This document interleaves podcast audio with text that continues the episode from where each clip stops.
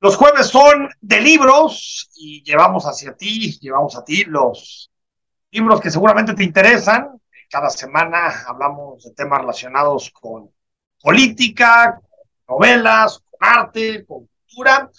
Y hoy queremos hablar de un libro que está recién salidito del horno, incluso elaborado por un novel escritor, porque se el texto, Armagedón tecnológico, cómo las nuevas tecnologías representan un riesgo para los derechos humanos. Y saludamos al autor que es Carlos Rigen. ¿Cómo estás, Carlos?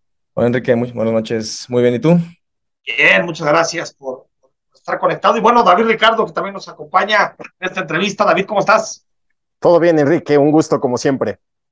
Oye, explícanos un poquito este nombre de entrada eh, eh, que suena fuerte, Armagedón tecnológico, cómo las nuevas tecnologías representan un riesgo para los derechos humanos, algo que por cierto se ha escrito mucho en, en, últimos meses, ¿no? Sí, digo, sé que el título suena sensacionalista un poco en, y alarmista.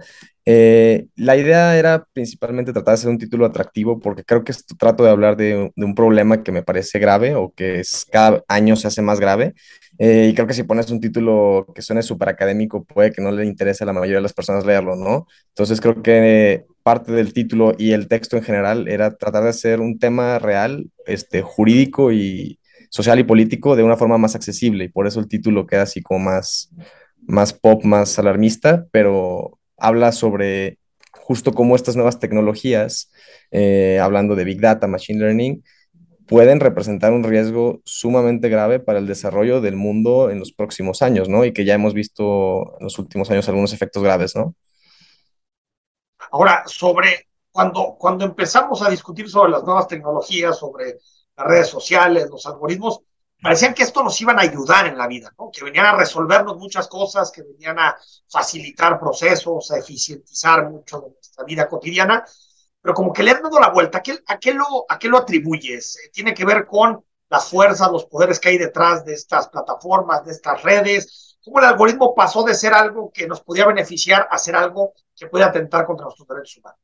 Sí, yo, yo creo que yo creo que tiene que ver con una tendencia que tenemos los humanos a cada que encontramos alguna invención o algo nuevo que tiene el potencial de cambiarle la vida, abusamos de ella y le apostamos completamente a, hay, o sea, por ejemplo, eh, la energía nuclear, ¿no? Se empieza a descubrir el tema de la fusión y fisión de los átomos que tiene el potencial de crear energía limpia, este, infinita casi, y terminamos desarrollando armas este, que tienen el potencial de destruir el mundo, ¿no? Lo mismo con la tecnología, me parece, ¿no? Y yo sigo creyendo que tienen el potencial de, de ser, y creo que lo hacen en muchos casos, tienen el potencial de, de cambiar vidas y de hacer el mundo un mejor lugar, pero pues eh, por un lado tienes el interés corporativo de algunas empresas, ¿no? De Facebook, Google, eh, Apple, etcétera, y por otro lado también tienes a gente eh, en gobiernos que desarrollan políticas públicas usando este tipo de tecnologías y que no toman en cuenta que tienen un montón de riesgos y que las implementan sin cuidado alguno y sin la posibilidad de creer que éstas se pueden equivocar, ¿no? O como que siempre tenemos esta concepción o por lo menos desde que yo estoy chico, tengo 23 años. Este, chico? Las, tecnologías no se equivocan. Sí, este, espero todavía, ¿no? Eh, las tecnologías no se equivocan, ¿no? Si una computadora dice que algo es así, es así porque funciona con un, un código de programación que suma ciertos números y a partir de eso da resultados, ¿no? Entonces a veces tenemos la tendencia los humanos en ser lo suficientemente soberbios como para creer que un sistema que nosotros programamos no se puede equivocar, ¿no? Y son algunos de los casos que yo tomo en el libro explicando en Estados Unidos, China, eh, cómo a veces implementan un sistema, creen que es perfecto y lo dejan que corra y ni siquiera le permiten a las personas después apelar decisiones o, controvertir las determinaciones del algoritmo. O sea, es como una soberanía tecnológica. Sí, sí, básicamente sí, o sea, es, ah, desarrollamos este sistema, no importa si no es perfecto, vamos dejando que haga lo que quiera, eh, que decida, y ya después, si algún día es un problema muy grave, pues ya nos metemos a revisar, pero por el momento nos llevamos entre las patas a algunas personas que no tienen tal vez la posibilidad de alzar la voz o no saben cómo hacerla, ¿no? Cómo alzar su voz. Antes de que te pregunte, David Ricardo, danos ejemplos cómo, de cómo la tecnología y cómo el algoritmo podría llegar o puede llegar a violar nuestros derechos humanos y nuestras libertades. te voy a poner dos ejemplos que me parecen emblemáticos, este, que son distintos. El primero es en, el, en Indiana, en Estados Unidos, en el estado de Indiana. Eh, eh, bueno, más o menos un poquito de historia general, en los 50, 60 hay una lucha muy grande en Estados Unidos por la asistencia social. Eh, se desarrollan varias este, casos en la Suprema Corte que le dan a, las personas derechos este, sobre asistencia social para que los gobiernos no se las pudieran quitar. Y tenían un sistema eh, que tienen los, los social workers se les conoce en Estados Unidos, que son los que manejan, como por así decirlo, las asistencias de gobierno, ¿no? Las ayudas. Y había este, bonos de comida para madres solteras, este, etcétera, ¿no? Para ayudar a las personas de distintas formas.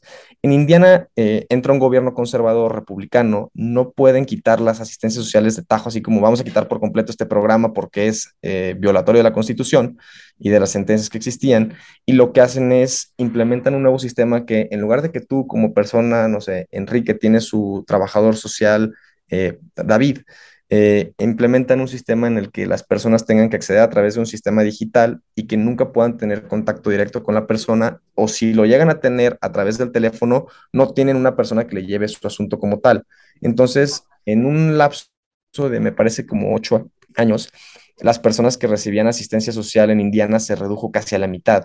Entonces dejaron de ayudarle a muchísimas personas y todo lo acreditaban como, ah, es un sistema que lo maneja, eh, la idea es reducir el fraude porque hay personas que reciben beneficios que no deberían de recibirlos, hay corrupción entre los trabajadores sociales y las personas los beneficiarias, pues. Entonces, pues no, implementan este sistema y le apuestan a que la tecnología lo maneje solito, ¿no? Eh, después el asunto escaló muchísimo porque IBM lo desarrolló, el gobierno lo demandó, lo tuvieron que quitar porque falló tanto este, y se equivocaba tanto que pues eh, generó muchísima molestia social, pero al final de cuentas, si hoy en día el número de beneficiarios es muy inferior al que existía antes de que se implementara, ¿no? Entonces se usó como una excusa, ah, vamos a meter tecnología para reducir la corrupción y pues esa excusa le sirvió al gobierno para recortar los gastos sociales, ¿no? Otro ejemplo que me parece también interesante es que a veces los sistemas este, incorporan algunos vicios que tenemos como seres humanos, ¿no? Como el racismo. Un ejemplo que es muy, muy tonto, pero es, chistoso, un video que circuló por allá de 2017 de que unos sensores de manos, de lavamanos, eh, pasaba la, la, mano a una persona de color blanco y funcionaba perfecto, ¿no? Pasabas una servilleta y salía agua. Y una persona con una eh, piel un poco más oscura, no funcionaba, no lo detectaba, ¿no? Eh, entonces, este tipo de, sesgos que tienen las tecnologías, de que cuando entrenan modelos, como el de Twitter, ¿no? Que salían las fotos y era una foto con 17 Obamas y un Mitch McConnell, y al que te ponía en la, la miniatura era Mitch McConnell, no Obama. Sí. Entonces, ese tipo de sistemas y de errores suceden en muchas situaciones y ahorita son dos ejemplos medio simplones, ¿no? El de Twitter y el de lavamanos, pero sí suceden en temas que son mucho más trascendentales para las personas, ¿no? Oye, Carlos, eh, cuéntanos un poco de esta tensión entre el espacio público y el espacio privado. Un ejemplo súper reciente, hoy eh, a mí Instagram me baneó, fui de los damnificados que Instagram me bloqueó sin ninguna razón y me llegó un correo diciendo que apelara y yo me asusté muchísimo porque dije, no, pues ya, ya perdí mi cuenta. Luego ya leí que fue un error con miles de cuentas y bueno, me regresaron mi cuenta. Eh, y, también hoy leemos que Elon Musk eh, quiere implementar el pago para que te verifique tu cuenta en, Twitter. Y uno dirá, bueno, pues eh, las redes sociales son privadas, son libres de hacer lo que les dé la gana, son a fin de cuentas industrias, empresas, pero en donde también se discute lo público. Entonces, ¿cómo resolvemos esta tensión entre una industria, un negocio y un, lugar donde eh, se modifican o hay eh, influencia en las acciones democráticas? Sí, digo, creo que es, una excelente pregunta eh, de la cual no tengo respuesta para todo, pero sí algunas, en algunas áreas específicas me parece que sí es importante hacer matices. Yo creo que las redes sociales, al estar controladas por entes privados, este, como es el caso ahorita de Twitter, que está ya empezando a manejarse por Elon Musk, o Facebook, Instagram, etcétera, que las maneja Zuckerberg y todo lo que es Meta. Creo que este tipo de industrias eh, que tienen, como dices, ¿no? una influencia gigantesca sobre la parte política y la parte social del mundo, sí tienen que tener una regulación, ¿no? Y una regulación que sí respete el derecho a la libertad de expresión, ¿no? En México, contenido por ciertos artículos constitucionales y en Estados Unidos por las, creo que la primera enmienda, ¿no? La que habla de libertad de discurso, eh, pero por otro lado también que cuide eh, cómo, eh, o sea, por ejemplo, todo el caso de Cambridge Analytica, ¿no? Que fue súper emblemático hace cinco años de cómo se manipuló por completo una elección. creo que hay que tener cuidado de que no suceda porque estás aprovechándote, o sea, Facebook me parece que tiene dos billones de usuarios, una cosa así, o sea, controla, tiene acceso a la vida privada de 40, del 40% de la población mundial, una cosa por el estilo, este, no puedes dejarla sin regulación, ¿no?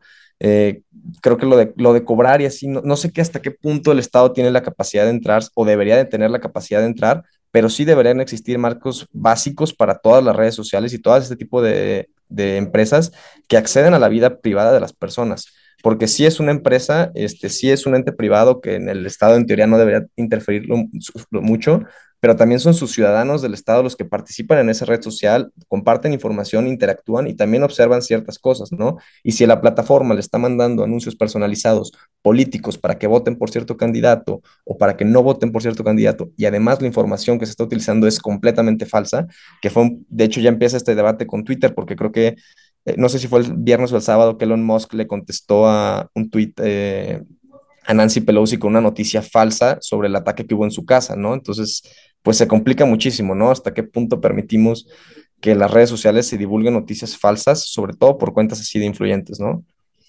Sí, y también quién, quién puede entrar a decidir qué contenido es verdadero y qué contenido no es verdadero, ¿no? Porque también en muchas ocasiones la realidad es muy clara, pero en otras nos en los en los grises y creo, por lo que te preguntaba David y también lo que respondías, Carlos, que las regulaciones internacionales o transnacionales son mucho más eficaces que las nacionales, ¿no? Porque al final, a nivel nacional, se puede hacer poco frente a estos fenómenos que son, que exceden por mucho las fronteras, ¿no? Sí, digo, creo que sí hay ciertas cosas que por lo menos sé que en Estados Unidos están haciendo, o sea, y un ejemplo, ¿no? Tú quieres agarrar ahorita una candidatura en, o, o, pagar un anuncio político en Estados Unidos y tienes que decir quién lo pagó, o sea, tú pagas este, un anuncio de que el candidato de Texas, Facebook. Ajá, de, Facebook, el candidato de Texas de, no sé, y, y también los de televisión, y siempre al final tiene que decir paid for by, y ya, ¿quién paga ese anuncio, no?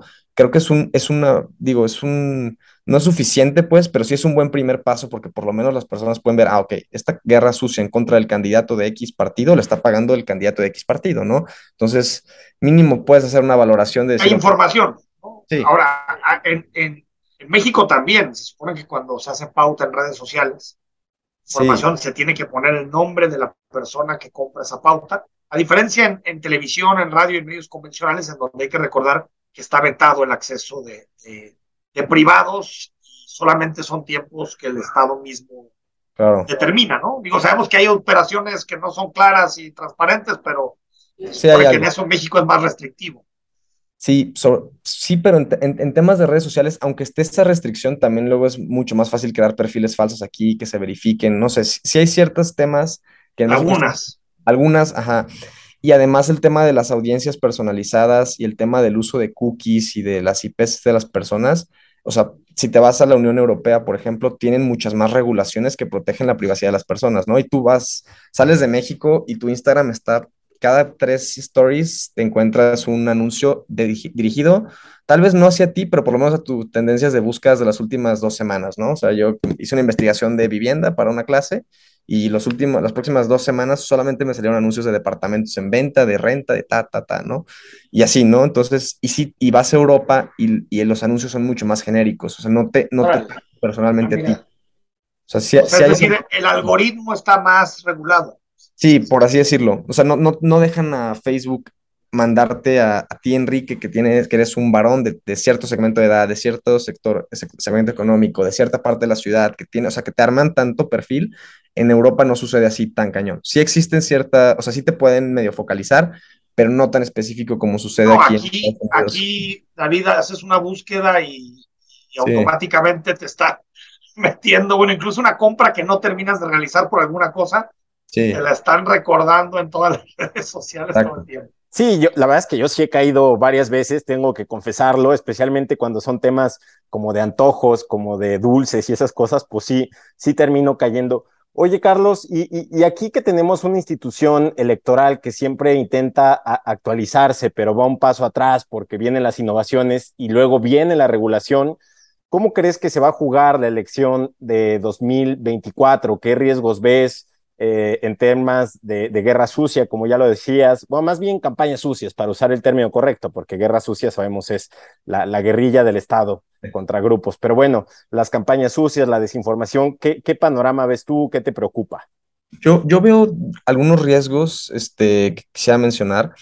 Uno de ellos es eh, el tema del gaslighting, cómo ciertas campañas pueden gaslightear otras campañas sin que se den cuenta, ¿no?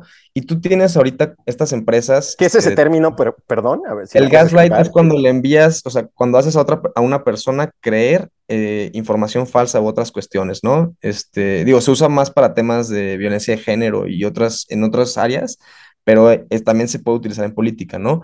Y hoy en día existen empresas que te permiten segmentar a personas específicas, no solamente a un varón de 24 años que vive en cierto sector, este, que tiene cierta orientación, que tiene ciertos gustos, sino también a David Ricardo específico le puedes mandar un anuncio, ¿no? O sea, puedes encontrarlo de cierta forma, agarrar su IP y tenerlo como en una lista personalizada de a quienes puedes mandar anuncios. Entonces, yo uno de los riesgos que yo veo es que puedo agarrar un partido A contra un partido B y agarrar a todo su equipo de campaña, agarrar a todos los candidatos, agarrar a todas las personas que trabajan cerca de ese movimiento y mandarles anuncios específicos, notas específicas y bombardearlos por completo con ciertas este, cuestiones. Eh, no sé, digamos que empezamos a querer engañar a este candidato creyendo, haciéndolo creer que todo el mundo está opinando que su propuesta económica es pésima o que no ha hecho nada de carreteras, y cuando en realidad a nadie le importa eso, pero haces que su campaña completa se, se, se, ajuste, se mueva, se mueva a algo que en realidad no le importaba porque estas otras personas hicieron un análisis. Es decir, o sea, puedes engañar a una campaña completa bombardeando solamente a las personas que están a su alrededor, o sea, ni siquiera tienes que mandar un anuncio grande a todo el país o a todo el estado, sino solamente a las 40 personas que trabajan en la campaña del candidato a diputado y ya, ¿no? Y puedes movilizarlo territorialmente, decir, ah, es que en realidad te está yendo súper mal en esta zona, ¿no? Y lo mandas allá a hacer campaña y no es cierto, ¿no? Entonces, ese es un tema que yo veo, o sea, puedes hacer engañar a campañas, que digo, siempre se ha hecho de ciertas formas, pero creo que cada vez las herramientas que tenemos son mucho más peligrosas, como con el tema de la bomba nuclear, ¿no? Las, armas que tenemos ahorita cada vez son más fuertes. O sea, viene, una tendencia, digamos, mucho más de precisión, más de misión teledirigido. Sí, por, y, es hasta más accesible, entre comillas, porque ya no tienes que pagar un anuncio en televisión, que digo, eh, con las restricciones en México, ya no tienes que pagar un anuncio en televisión gigantesco para que lo vean todos, ¿no? Puedes mandar ese anuncio a 40 personas, te encargas solamente de que se esté circulando ahí, de mandar varias notas y etcétera, y puedes mover una campaña completa hacia cierta dirección, ¿no? Y quién sabe si no se hizo en 2018 ya con ciertas candidaturas que terminaron participando en cierto, o sea, dando ciertas declaraciones o moviéndose en ciertos temas políticos que tal vez a las personas no le importaban lo suficiente, pero las campañas de otros partidos los hicieron que creyeran eso, ¿no? Ese es uno de los riesgos. Y segundo, que el acceso a Internet y a teléfonos móviles, pues cada, cada elección crece más, ¿no? Entre 2012 y 2018 y 2018 y 2024, cada vez son más personas que tienen acceso a teléfonos móviles y cada vez hay más datos nuestros en la red. O sea, desde que es, ves Navidad y ves Cerveza Corona, que saca un anuncio muy sencillo, les das cinco datos y entras en un giveaway para un suéter, ¿no? Y así. Y, y, todas las marcas lo hacen, pues, o sea, todas las cervezas, yo lo vi en Navidad pasada, lo hacen y pues cada vez hay más datos nuestros en la red, cada vez hay más información, entonces cada vez los anuncios pueden ser mucho más precisos, ya no solamente nuestra inclinación política, sino también nuestros gustos personales, nuestro estado emocional, etcétera. Totalmente, totalmente. Carlos, te agradezco estos minutos. Eh, felicidades por el libro y haremos partícipe a la audiencia de este texto tuyo que está muy interesante. Gracias. Muchísimas gracias, Enrique.